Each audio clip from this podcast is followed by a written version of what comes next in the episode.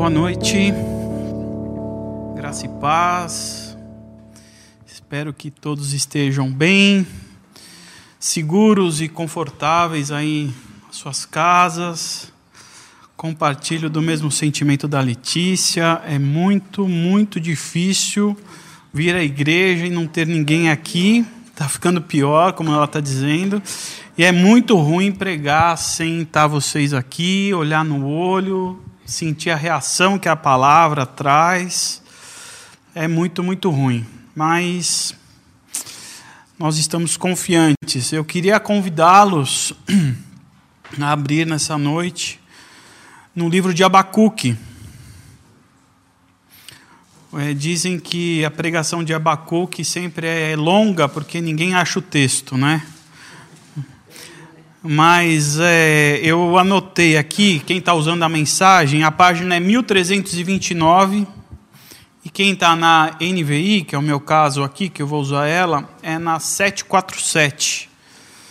Ela está lá no final do Velho Testamento. Eu queria ler apenas um versículo. Eu vou falar praticamente o livro todo de Abacuque mas eu quero que vocês se concentrem nesse único versículo.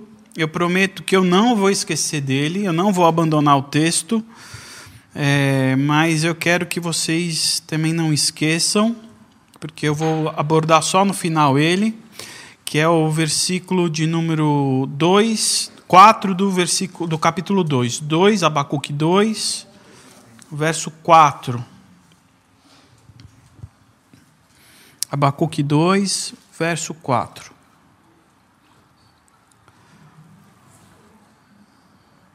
Fiquem abertos aí no, no livro de Abacuque para vocês irem prestando atenção e me acompanhando. Diz assim o versículo que eu quero ler, que é o 2:4. Diz assim: Escreva: O ímpio está envaidecido seus desejos não são bons, mas o justo viverá pela sua fidelidade. Vou repetir. O ímpio está envaidecido, seus desejos não são bons, mas o justo viverá pela sua fidelidade. Algumas versões dizem: o justo viverá pela fé. Queria orar, queria orar com você nesse momento, para pedir que nos abençoe. Pai, muito obrigado. Mais uma vez, não da forma que nós queríamos estar reunidos, mas tenho certeza que é nas possibilidades que nós temos e aquilo que o Senhor tem preparado para nós. Eu peço que o Senhor venha nos abençoar, que o Senhor venha nos iluminar é, que o Senhor venha falar e tocar aos nossos corações. Que essa noite o Senhor nos encha de fé, de esperança, que o Senhor nos capacite para o entendimento da Sua palavra, que possa produzir frutos, em nome de Jesus. Amém. Até quando? Até quando que a gente vai ficar nessa situação? Até quando que a gente vai ter que conviver com essa incerteza dos nossos dias? Até quando a gente vai conviver com essa incerteza do que vai nos acontecer? Até quando, Senhor?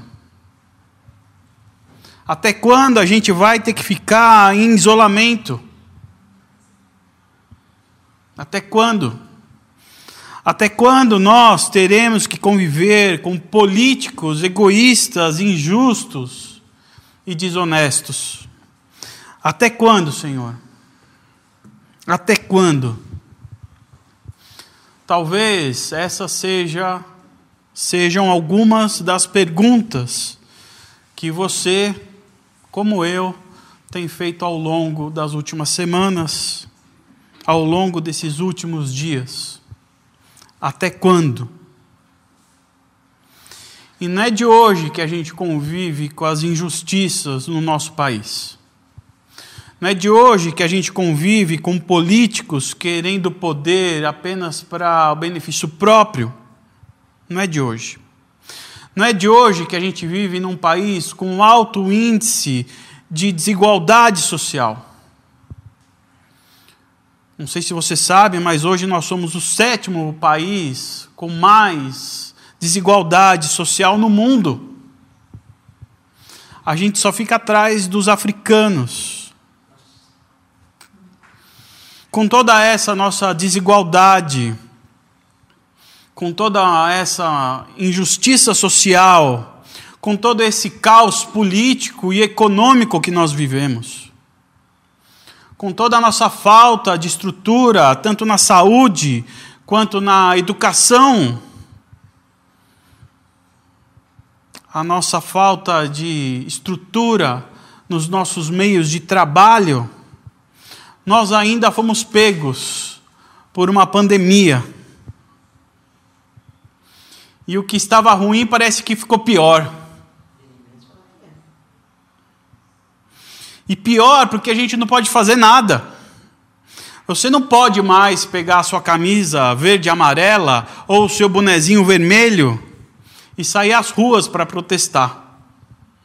A gente está em isolamento, distanciamento social, é proibido aglomerações. Nem aqui a igreja a gente pode estar juntos. Até quando? Até quando, Senhor? Até quando clamarei por socorro? Até quando, Senhor, clamarei por socorro sem que tu ouças? Até quando gritarei a ti violência sem que traga salvação? Por que me fazes ver a injustiça e contemplar a maldade? A destruição e a violência estão diante de mim, a luta e conflito por todo lado. Por isso a lei se enfraquece e a justiça nunca prevalece. Os ímpios prejudicam os justos e assim a justiça é pervertida. Essa é a primeira queixa que Abacuque faz no seu capítulo primeiro diante de Deus. Parece que os dias que Abacuque estava vivendo aqui eram dias muito parecidos com os nossos, onde o tempo era marcado ali por violência, injustiça, corrupção, por exploração, por um desgoverno de um rei enlouquecido. E Abacuque, no meio de tudo isso, ele gritou: socorro. Gritou: até quando? Abacuque aqui, ele está desiludido, cansado, se sentindo desamparado por Deus.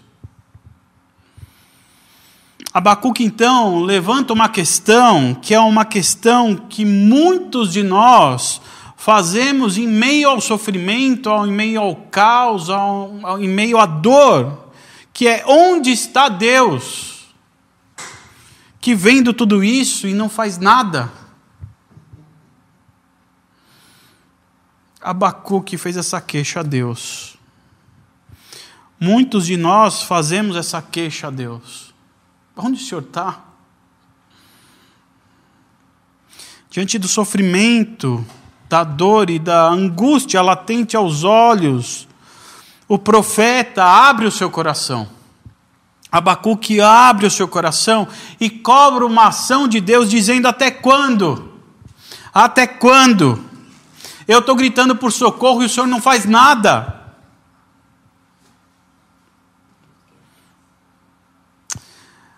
O capítulo ele segue e tem uma resposta de Deus.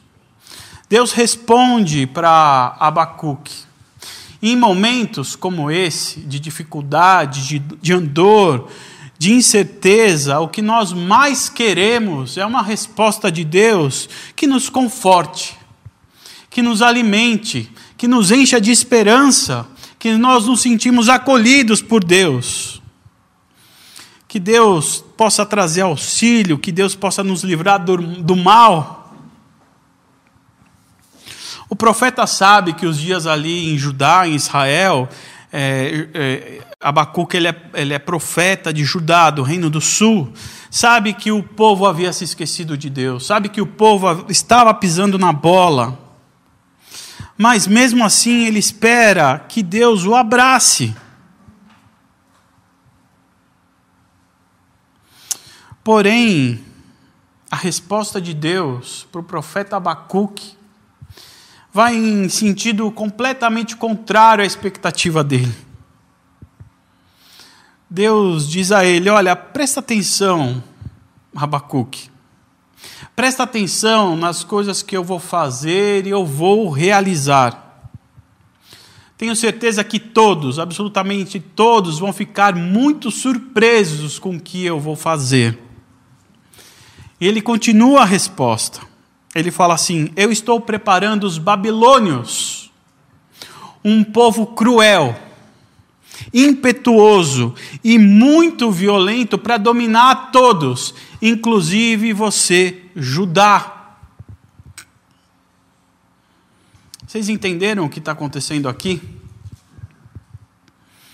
Abacuque vivendo em meio a caos, violência, desigualdade, injustiça, desgoverno de autoridades, e orar, ia, ia orar para Deus, pedindo para que Ele livre de tudo isso, Deus fala: não vou livrá-los de tudo isso. O que eu vou fazer é algo muito pior. Eu vou arrasar com tudo e com todos. Ao invés de livrá-los do mal, Deus vai mandar algo pior. Para mim é difícil de entender isso, eu não sei para você. Ao invés de livramento, vai trazer algo pior. O fato e a verdade é que Abacuque também não entendeu nada, absolutamente nada ele ficou sem entender o que aquele Deus que tem uma aliança com esse povo resolveu trazer algo pior. Abacuque, então, corre novamente para Deus e faz uma nova queixa, um novo lamento, a segunda queixa de Abacuque. E o que Abacuque tenta fazer agora é lembrar Deus de algumas coisas que talvez ele não saiba, que talvez ele tenha esquecido. Ele tenta lembrar a Deus que os babilônios é um povo muito mais pecadores do que o povo que ele tem uma aliança. Ele tenta convencer a Deus a mudar de ideia e é isso muitas vezes que a gente quer fazer com Deus. Fazer, fazer Deus mudar de ideia. Nós não aceitamos a vontade de Deus. Muita, muitas vezes queremos e fazemos que Deus aceite a nossa vontade, o nosso desejo. Então a gente vai e vai relutar com Deus e vai brigar com Deus, mostrar que ele está enganado. Deus, o Senhor se enganou. Está errado a forma que o senhor está agindo. O nosso jeito é o jeito certo. O senhor está enganado, o senhor está dormindo aí. Foi isso que Abacuque tentou fazer aqui. Ele fez uma queixa com Deus, achando que Deus estava dormindo. Deus falou: Eu não estou dormindo, o que eu vou fazer é algo que vai surpreender vocês. Estou mandando os babilônios. Abacuque não entende e tenta fazer Deus mudar de ideia. Então, claro e evidente que depois de tentar fazer Deus mudar de ideia, ele não consegue, né? Abacuque não consegue. Depois de fazer as suas lamentações e as suas queixas, Abacuque toma uma atitude que nós devemos aprender e tomar como lição. No capítulo 2, no verso 1, ele diz assim: ficarei no meu posto de sentinela e tomarei posição sobre a muralha. Aguardarei para ver o que o Senhor me dirá e que respostas terei à minha queixa. Em outras palavras, o que Abacuque disse é: Senhor, eu realmente eu não estou entendendo nada, absolutamente nada. Eu acho que não deveria ser essa sua, esse seu caminho, mas agora eu vou para o meu quarto, para o meu quarto em secreto, e lá eu vou aquietar o meu coração. E eu vou esperar que o Senhor fale comigo. Diante da crise, diante do sofrimento, o que nós devemos aprender é aprender a nos calar. Diante da crise e do sofrimento, nós precisamos aprender a nos esvaziarmos, esvaziarmos de nós mesmos, esvaziarmos das nossas convicções e deixar Deus falar aos nossos corações. Quando Abacuque resolve ir para o posto de sentinela, tomando posição, ele se abre para mudar os seus paradigmas, os seus pensamentos. É isso que Abacuque faz. Ele se abre para se livrar das suas emoções, que naquele momento ele reagiu com fígado, como a gente fala, com ira. Emoções que tomam conta dos seus pensamentos e faz a gente parecer meninos diante de Deus. Esse é um processo que é necessário a gente fazer. Se calar. É necessário a gente se calar porque é necessário cair a ficha para sabermos quem é Deus e para saber, ou melhor, para lembrarmos quem é Deus e para lembrarmos quem nós somos. Isso é o que fez o salmista quando ele escreveu o Salmo 46, que eu quero ler com vocês. O Salmo 46 diz assim: Deus é o nosso refúgio e a nossa fortaleza, auxílio sempre presente na adversidade. Por isso não temeremos, embora a terra treme, embora a terra trema e os montes afundem no coração do mar, embora estrondem as suas águas turbulentas e os montes sejam sacudidos pela sua fúria, há um rio cujos canais alegram a cidade de Deus, o santo lugar onde habita o Altíssimo. Deus nela está, não será abalada. Deus vem em seu auxílio desde o romper da manhã. Nações se agitam, reinos se abalam, ele ergue a voz e a terra se derrete. O Senhor dos Exércitos está conosco, o Deus de Jacó é a nossa terra segura. Venham, vejam as obras do Senhor, seus feitos estarrecedores na terra. Ele dá fim às guerras até os confins da terra, quebra o arco e despedaça a lança, destrói os escudos com fogo. Parem de lutar Saibam que eu sou Deus. Serei exaltado entre as nações, serei exaltado na terra. O Senhor dos Exércitos está conosco. Deus de Jacó é a nossa torre segura. Em outra versão diz: Aqueitai-vos, aqueitai-vos e sabeis que eu sou Deus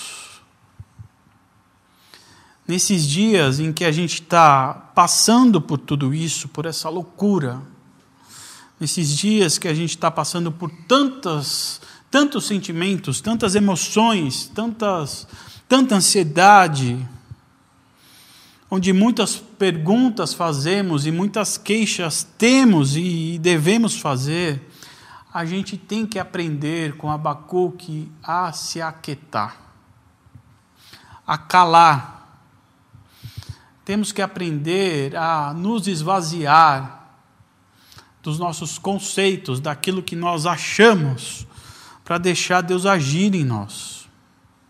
Aquetai-vos e saber que eu sou Deus. Diante da crise e do sofrimento, devemos nos calar.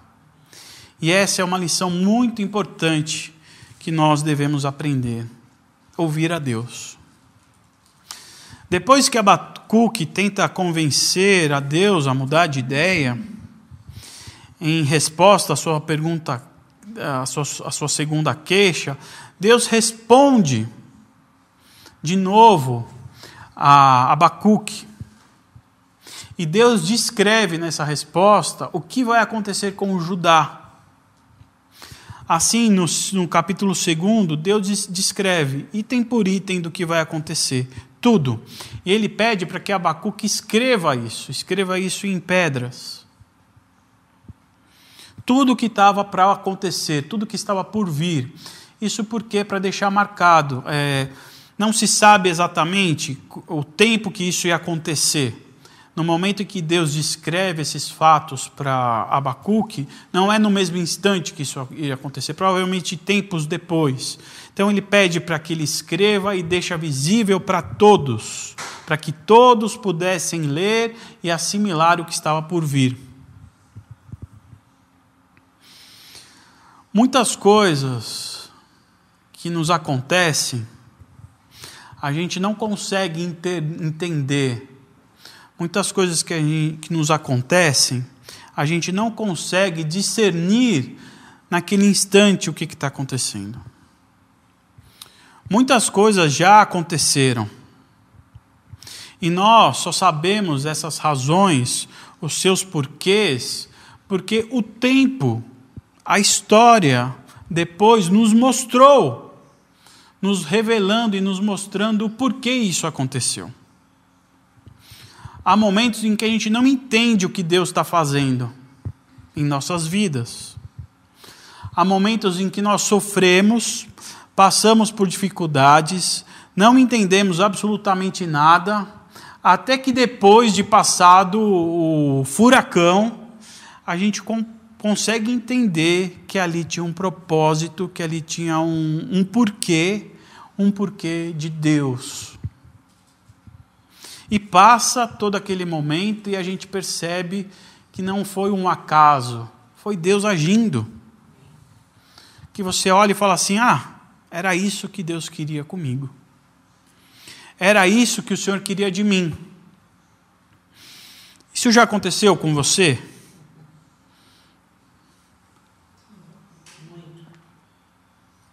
Vocês já passaram por isso?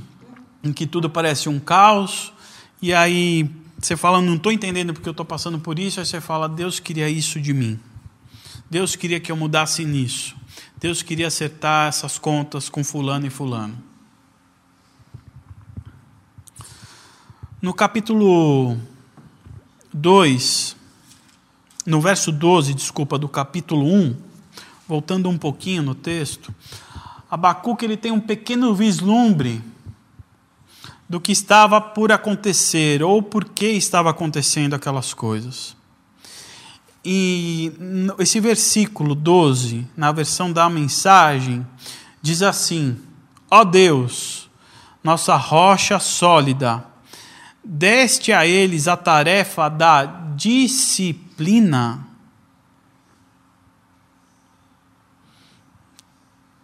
Ó oh Deus, nossa rocha sólida, deste a eles a tarefa da disciplina, Deus estava disciplinando Judá nesse exato momento. Por causa dos pecados, por causa da injustiça, da forma como eles abandonaram a Deus, Deus então resolve discipliná-los. E me parece que Bacuque meio que entendeu isso, ele não entendeu por completo porque ele só estava preocupado com a dor que eles iriam sentir. E o relato aqui continua. Ok, Senhor, o Senhor vai nos disciplinar, eu estou entendendo isso. O Senhor vai usar os babilônios para nos disciplinar, mas você sabe que ele é, eles são, ele é um povo cruel, eles são cruéis nas suas condutas. Eles, eles, eles vão nos varrer como uma rede numa pescaria que vai arrastando todo mundo. O Senhor tem certeza que é isso? Que o Senhor vai fazer? A questão é uma só. A questão é uma só. Toda disciplina não é legal. Ninguém gosta de disciplina. Pensa por quantas disciplinas você passou e quantas foram legais. Disciplina dói. Disciplina parece que não tem fim, o tempo não passa. Nós não, não, nós não gostamos de disciplina, não tem como a disciplina parece que, que mexe muito com a gente. Mas eu quero fazer vocês olharem em Hebreus 12. Hebreus 12. Hebreus 12, a partir do verso 6.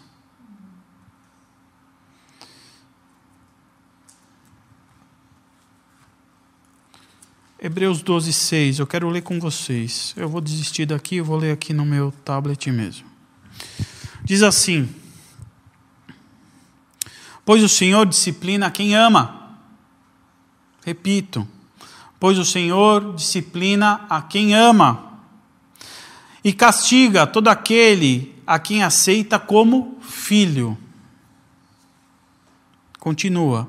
Suportem as dificuldades recebendo-as como disciplina. Deus os trata como filhos. Pois qual filho não é disciplinado por seu pai? Se vocês não são disciplinados e a disciplina não é para todos os filhos, então vocês não são filhos legítimos, mas sim ilegítimos. Além disso, tínhamos pais humanos que nos disciplinavam e nós os respeitávamos. Quanto mais devemos submeter, submetermos ao Pai dos Espíritos, para assim vivermos. Nossos pais nos, nos disciplinavam por curto período, segundo eles pareciam melhor, mas Deus nos disciplina para o nosso bem, para participemos da Sua santidade. Nenhuma disciplina parece motivo de alegria no primeiro momento, no momento, mas sim de tristeza. Nenhuma disciplina parece ser motivo de alegria no momento, mas sim de tristeza. Mais tarde, porém, produz fruto de justiça e paz para aqueles que por elas foram exercitados. Portanto, fortaleçam as mãos enfraquecidas e os joelhos vacilantes. Deus, Deus, o nosso Pai, só disciplina quem Ele ama. A gente precisa entender isso. Deus só disciplina aquele quem Ele ama. E como está escrito aqui, como eu disse, disciplina não é motivo de alegria, porque dói, é custoso, ele diz que é motivo de tristeza, o texto está dizendo. Mas, porém, entretanto, todavia, o autor do livro de Hebreus diz que a disciplina produz frutos de paz e de justiça. Produz frutos de paz e de justiça. Eu acredito que paz é o que mais nós precisamos em momentos como esse que estamos vivendo. A disciplina é para a vida, a disciplina não é para a morte. Quando Deus permite que os babilônios tomassem Judá, a intenção dele não era de destruição, não era de morte para aquele povo, um povo que ele tem aliança. Deus não queria acabar com aqueles que estavam sendo infiéis mas a intenção de Deus era de disciplina para que o povo voltasse para os seus caminhos. Era uma forma de aprendizado, uma forma de um presta atenção, olha para mim. E hoje, tudo isso que a gente está vivendo, essa pandemia, esse caos na política, será que é uma disciplina de Deus? Será que Deus está usando isso para nos disciplinar? Eu não sei. Eu não sei. Eu acredito que ninguém saiba. Só sei que hoje a gente tem mais motivo de tristeza do que de alegria. Só sei que está doendo. Só sei que está sendo difícil. Só o tempo irá dizer que o que nós estamos passando aqui é disciplina ou não de Deus. É só o tempo. E só saberemos também se isso é uma disciplina de Deus se nós, nós, os filhos de Deus, produzirmos frutos de paz e de justiça. Se o momento que estamos vivendo é um momento de disciplina por parte de Deus, o que nós temos que fazer então?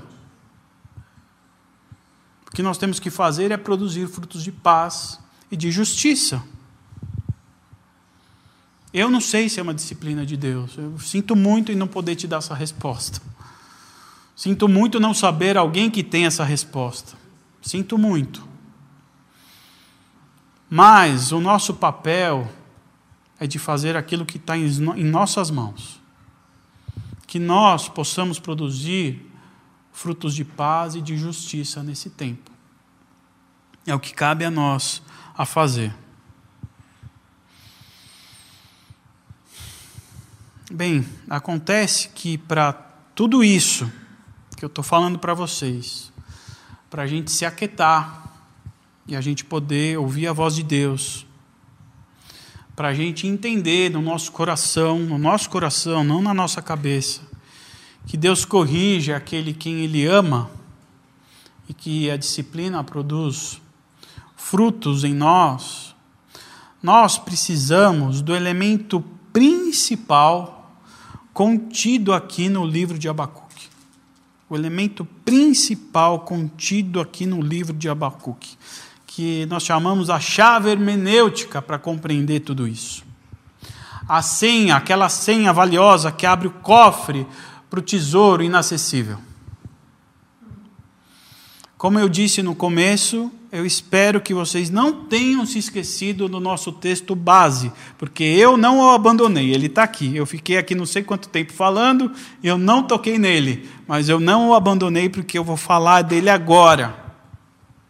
E eu quero lembrar dele, desse, ler de novo desse texto, que diz: escreva, Abacuque 2,4, escreva o ímpio está envaidecido, seus desejos não são bons, mas o justo viverá pela sua felicidade.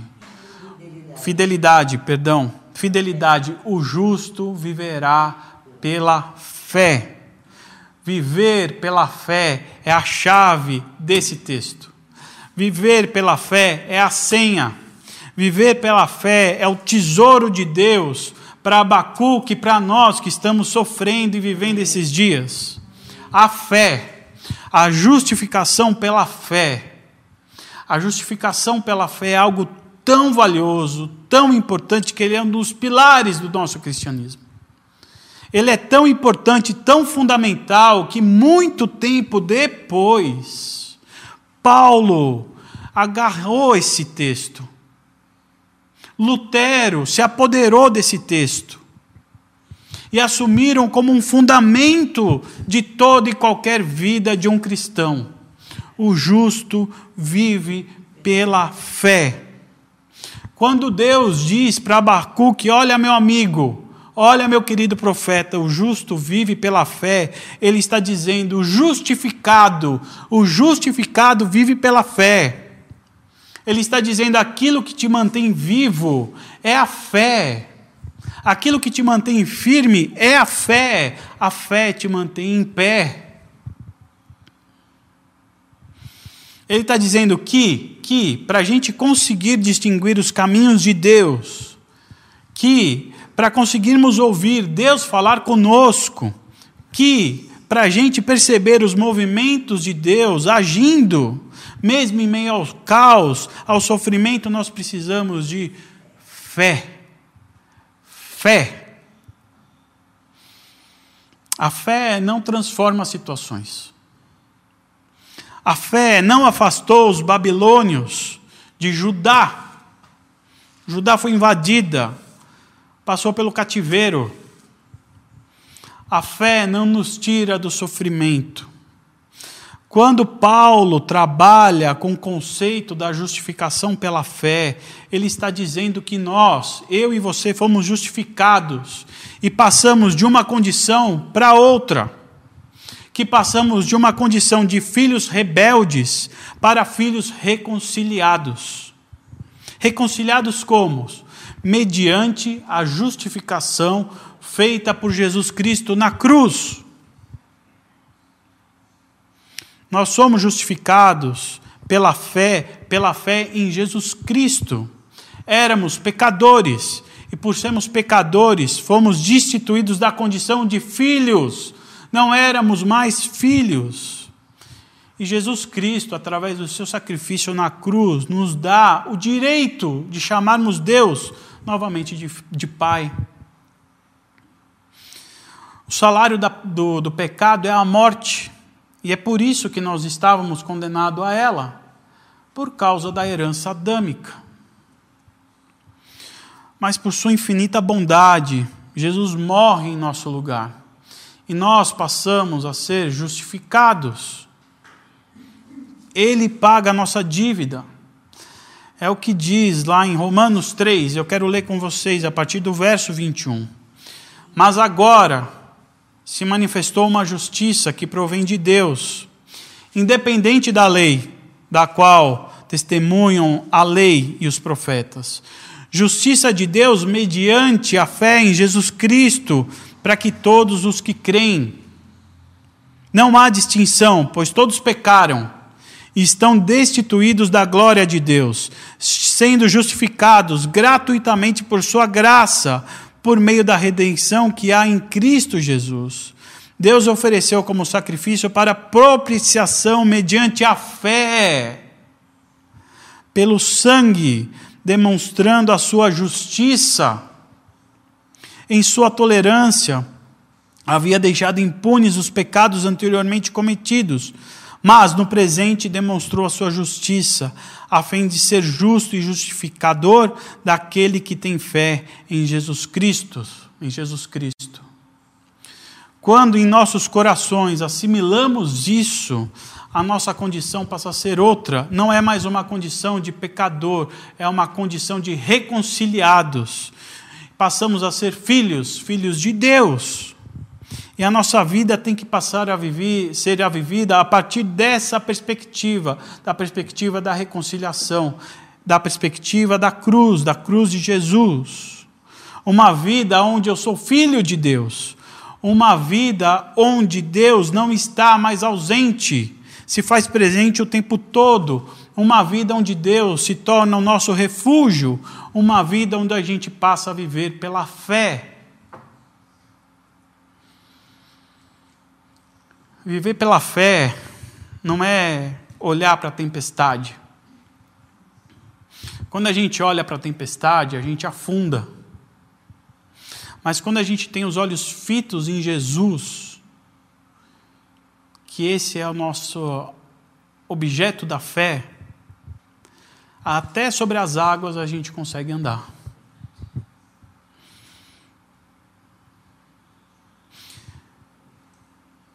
Mais um texto em Romanos. Tenham sido, pois, justificados pela fé.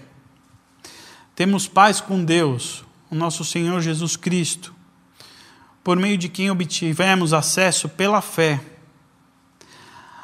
a esta sua graça, da qual agora estamos firmes e nos gloriamos na esperança da glória de Deus.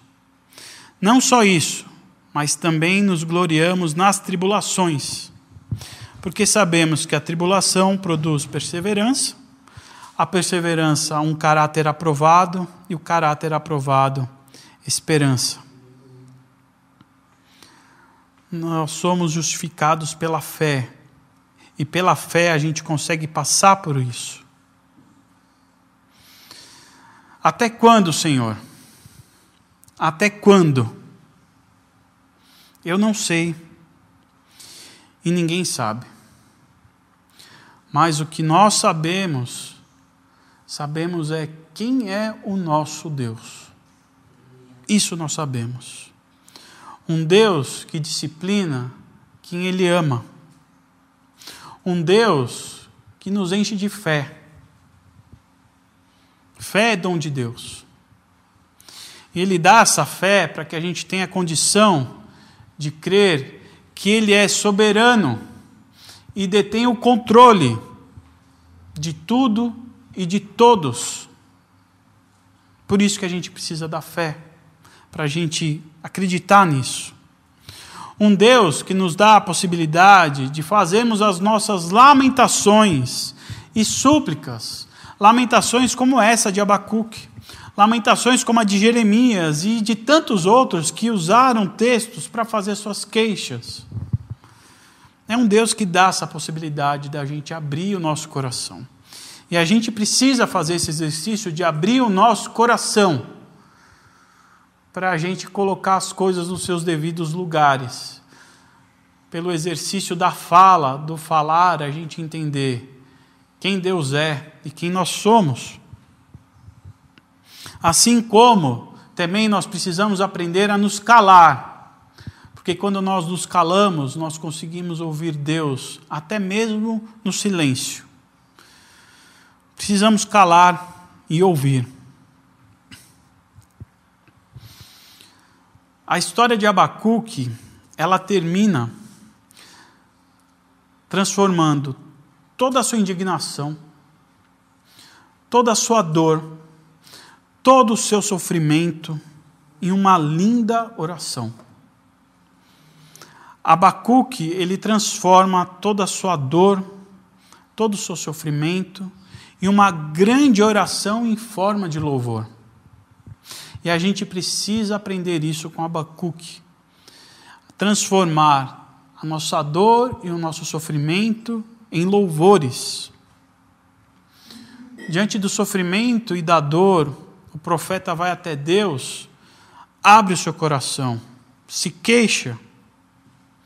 Deus responde e ele não entende. Ele se cala, espera Deus falar. Entende o que ele quer para o seu povo o profeta se imune de fé. O profeta se enche de fé. Porque ele sabe que só a fé é possível agradar a Deus. O profeta sabe que ele tem que viver pela fé e não pelo que ele vê. O profeta sabe que ele foi salvo pela graça, por meio da fé, e que isso não vem dele é dom de Deus. O profeta, o Abacuque, sabe que se a figueira não florescer, ele sabe que se a vide o fruto não der, se o campo não produzir, a graça do Senhor lhe será suficiente. É isso que Abacuque termina esse esse lamento, essa queixa com Deus, dizendo: se a figueira não florescer, se a vide o fruto não der, se o campo não produzir, Senhor, eu me contento com a Sua graça, eu me contento com a Sua fidelidade. Ele se alegra com Deus da salvação dele. Isso se dá diante da fé. Eu encerro, e eu já queria pedir para o Du se preparar é, para tocar uma última música. Que o nosso Deus, Ele é sobre nós. Que o seu grande amor está repousado sobre mim e sobre você.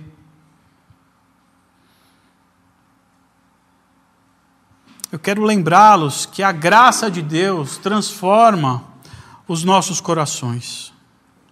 que mesmo em meio à tribulação e distante da solução, nós confiaremos em Ti, Senhor. Sabendo que a grande mão de Deus irá nos sustentar e toda a nossa dor se transformará num grande louvor a Deus. Quero que você cante isso como uma oração, se lembrando de tudo que Abacuque passou.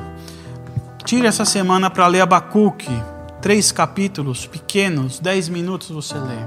Mas reflita nele, essa história, muito parecida com o que a gente vive hoje um momento de angústia, de injustiça, de incerteza. Onde ele abre o seu coração, se queixa com Deus. Ele transforma toda essa dor, todo esse lamento, num grande louvor, exaltando a Deus, confiante de que Ele é o detentor e, e, e autor da nossa fé nos dando segurança, trazendo paz ao nosso coração, alegria. E ele faz esse lindo louvor no capítulo 3. Vamos ouvir essa música, faça dela a sua oração e a Letícia ora por nós depois.